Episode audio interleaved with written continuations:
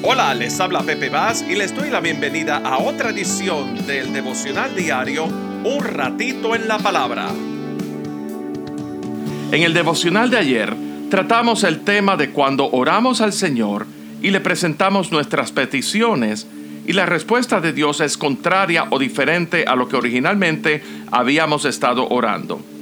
Para ello, utilizamos el ejemplo de Moisés en Deuteronomio capítulo 3 y versos del 23 al 25, en la que Moisés oraba para que Dios le permitiese entrar a la tierra prometida, a lo que Dios le respondió en negativa.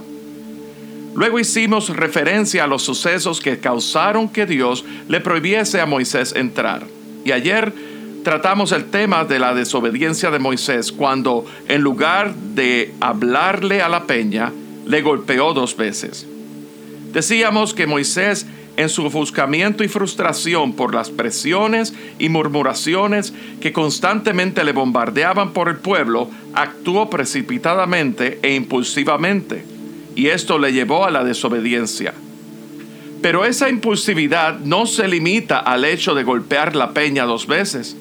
En otras palabras, la desobediencia de Moisés tuvo serias implicaciones proféticas en lo referente al carácter de Dios y a su pacto redentor que era tipo y sombra del cumplimiento en Cristo Jesús mediante su encarnación.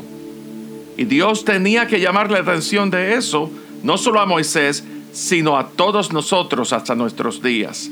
Aún así, Dios reconocía que Moisés era temeroso de él. Y al mismo tiempo, en su misericordia, aunque no le permitió entrar a la tierra prometida, sí le permitió verla de lejos Dios en su inmensa sabiduría también nos permite ver el personaje de Moisés en su fragilidad humana y carnal, para que en todo nos fijemos y pongamos los ojos en el Dios perfecto que nunca se equivoca. Pues bien, viendo el trasfondo de esto, consideremos primeramente en el libro de Éxodo, capítulo 17, versículo 6. El pasaje nos describe una vez más que el pueblo de Israel era muy quejón y vivía criticando y murmurando, y peor aún, renegando a Dios y el milagro de su liberación. En el capítulo anterior, por ejemplo, vemos que el pueblo tenía hambre y Dios le proveyó maná fresco. Luego, en números 11, dice que el pueblo se cansó del maná y Dios les envió codornices hasta que se llenaron a saciar. Entonces, en el capítulo 17 de Éxodo, el pueblo estaba en el desierto de Refidín, donde no había agua para que el pueblo bebiese. Y eso lo describe en el versículo 1. El pueblo se quejó ante Moisés y Dios entonces le instruyó a Moisés en el versículo 6 y dice, He aquí que yo estaré delante de ti allí sobre la peña en Horeb y golpearás la peña, y saldrán de ella aguas, y beberá el pueblo. Lo primero que observamos es que Dios estaba presente. Yo estaré delante de ti sobre la peña en Horeb. Lo segundo que observamos es que el golpear la peña era una muestra de la provisión de Dios de manera sobrenatural ante un pueblo que ya pronto había dado señas de duda y de rebeldía al Señor. Y lo tercero que observamos era que tras el golpe salieron las aguas y el pueblo bebió. La última oración del versículo 6 da un detalle de singular importancia y trascendencia. Y Moisés lo hizo así en presencia de los ancianos de Israel. Esto es una clara indicación que este acto de Dios no fue uno de tipo circunstancial, o por decir así, vamos a resolver golpeando a la peña, que el pueblo bebe agua y que se deje de estar llorando. de eso no se trató. No fue un simple paliativo ni calmante a la sed en ese momento. El hecho que Moisés lo hizo delante de los ancianos denota que ese milagro de Dios era para ser registrado, recordado y atesorado para la posteridad. Quizás Moisés no se lo planteaba de esa manera en ese momento, pero Dios en su perfecto plan soberano sí tenía en su corazón revelar, aunque en una vislumbre, su plan redentor y su pacto hecho desde antes que el mundo existiera. ¿Qué implicación tenía la peña o la roca? Para eso les voy a pedir que lean conmigo en 1 Corintios capítulo 10 versículos del 1 al 4. Aquí Pablo se está dirigiendo a la iglesia en Corinto, en su mayoría judíos exiliados que se habían convertido al cristianismo. Y Pablo hace referencia a nuestros padres, o más bien nuestros antepasados que salieron de Egipto liberados de la mano del faraón.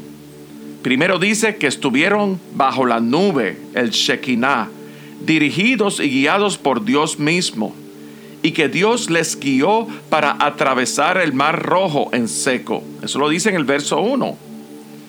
Lo segundo que dice es que fueron sumergidos, adentrados, o como dice en el texto, bautizados en la nube y en el mar. La presencia de Dios estaba con ellos en medio de toda esa jornada. El verso 2. Lo tercero que dice tiene que ver con la provisión directamente de Dios. Nada les faltó. Dios proveía el maná necesario para cada día. Verso 3.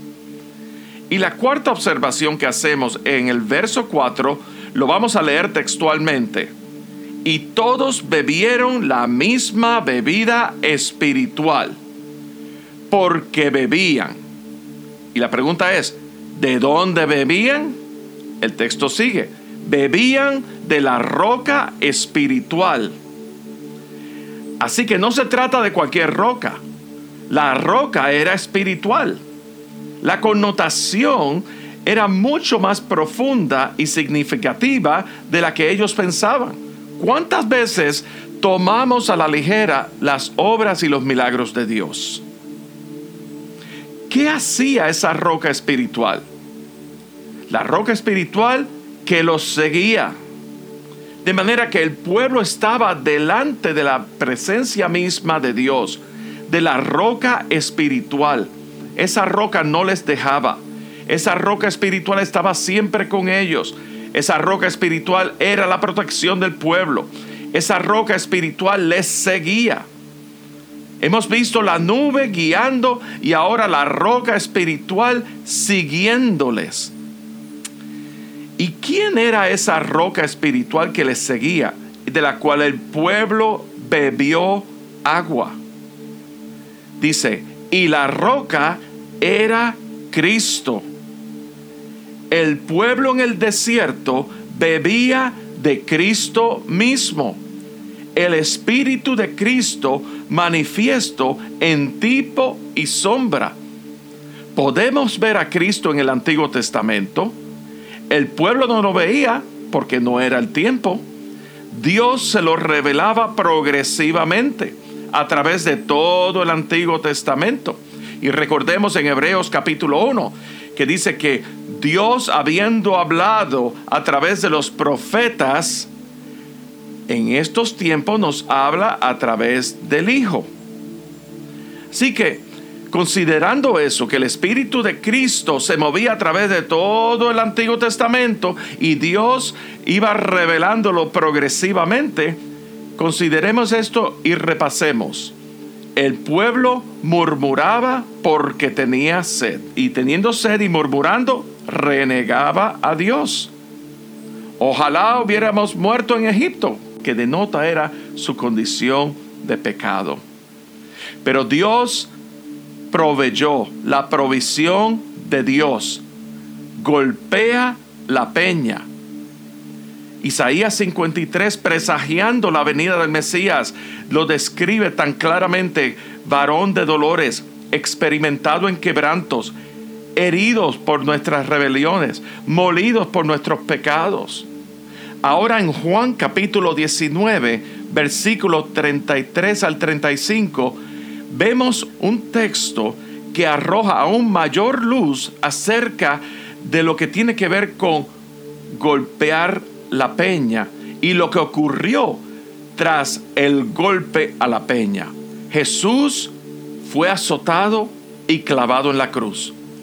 Y luego de entregar su espíritu, de morir, esto fue lo que ocurrió. Mas cuando llegaron a Jesús, como le vieron ya muerto, no le quebraron las piernas. Pero uno de los soldados le abrió el costado con una lanza y al instante salió sangre y agua. Y el que lo vio da testimonio y su testimonio es verdadero. Y él sabe que dice verdad para que vosotros también creáis. Como dije anteriormente, tras el golpe sobre la peña salieron las aguas y el pueblo bebió. La peña, la roca era Cristo. Golpea la peña y saldrán de ellas aguas. Porque ya que la muerte entró por un hombre, Adán, también por un hombre, Cristo Jesús, vino la resurrección de los muertos. Y la roca era Cristo. Y esa roca fue golpeada en la cruz del Calvario para darnos vida eterna. Su muerte fue sacrificio sustituto por el pecado de la humanidad. El agua da vida. Del costado del cuerpo de Cristo brotó sangre y agua. Sangre que fue el precio del sacrificio del Cordero de Dios inmolado desde el principio de la creación y destinado desde antes de la fundación del mundo. El agua es tipo de la palabra de Dios. El agua nos vivifica. El agua alivia nuestra sed, así como la palabra alivia y calma el alma sedienta. El agua nos refresca, el agua nos lava, Jesús dijo en Juan capítulo 15, versículo 3, ya vosotros estáis limpios por la palabra que os he hablado. La palabra nos santifica y nos purifica. Cristo amó a la iglesia y se entregó por ella para santificarla habiéndola purificado por, en el lavamiento del agua por la palabra. Efesios 5, 26. El agua, que es tipo de la palabra, produce fe salvadora en nosotros. Jesús a la mujer samaritana, el que beba del agua que yo le daré, no tendrá sed jamás, sino que el agua que yo le daré se convertirá en una fuente de agua que brota para vida eterna. Juan 4:14. Dios le indicó a Moisés que golpeara la peña para que de ellas salieran aguas y el pueblo bebiera. Jesús se ofreció en sacrificio para darnos vida eterna. Hemos visto la implicación que nos relata Éxodo capítulo 17, versículo 6, cuando Dios le instruyó a Moisés de golpear la peña. Pero la historia no termina ahí. Mañana consideraremos el pasaje de Números capítulo 20, versículos 7 al 8, cuando el pueblo de Israel se encontró en una situación similar. Pero aquí Dios le instruyó diferente. Le dijo, háblale a la peña. ¿Qué implicación profética y redentora tiene el hablarle a la peña? ¿Y por qué el hecho de que Moisés desobedeciera golpeando la peña dos veces fue un asunto muy serio para Dios? Mañana trataremos este tema, pero antes de llegar allí, quisiera que reflexionaras en lo siguiente. ¿Es suficiente el sacrificio de Jesús para nuestra salvación? ¿O es necesario algún aditivo al sacrificio de Cristo? Al responder estas preguntas, también responderemos a la primera interrogante en torno a la petición de Moisés de entrar a la tierra prometida y la razón de Dios desde la perspectiva del plan redentor para toda la humanidad. Padre, en esta hora te damos tantas gracias porque tú te revelas a nosotros, aún desde el Antiguo Testamento, tú muestras a Cristo aún en las escrituras. Tú desdoblas tu santa palabra, aún en el Antiguo Testamento, para que podamos ver a Cristo en medio de todo esto y saber que el plan redentor tuyo es desde la eternidad hasta la eternidad. Tú te habías propuesto desde antes de la fundación del mundo de reunir todas las cosas en Cristo Jesús. Señor, que podamos identificarnos con tu propósito y tu plan. Señor, que podamos ser obedientes a ti en todo tiempo. Señor, que podamos atesorar la obra de Cristo Jesús en la cruz del Calvario para nuestra redención. Te damos tantas gracias por la provisión, porque tú eres nuestra provisión. En Cristo Jesús oramos. Amén. Este devocional se emite todos los días de lunes a viernes a través de las plataformas de Spotify, Apple Podcasts y YouTube. Suscríbanse a este podcast buscando a Pepe Bass Jr. y allí encontrarán recursos del devocional diario, el mensaje de la semana, música y mensajes de interés para todos. Pero muy importante, compártelo con tus amigos para que nos ayuden a crecer nuestra audiencia y a difundir el mensaje de salvación por medio de Jesucristo. También estamos en las redes sociales de Facebook, Instagram y Twitter. Muy importante, aprieten el botón de like o me gusta y compártelo con sus amigos. Que Dios te bendiga grandemente y será hasta nuestra próxima edición de Un ratito en la palabra. Que la luz de tu palabra mi mente sea renovada para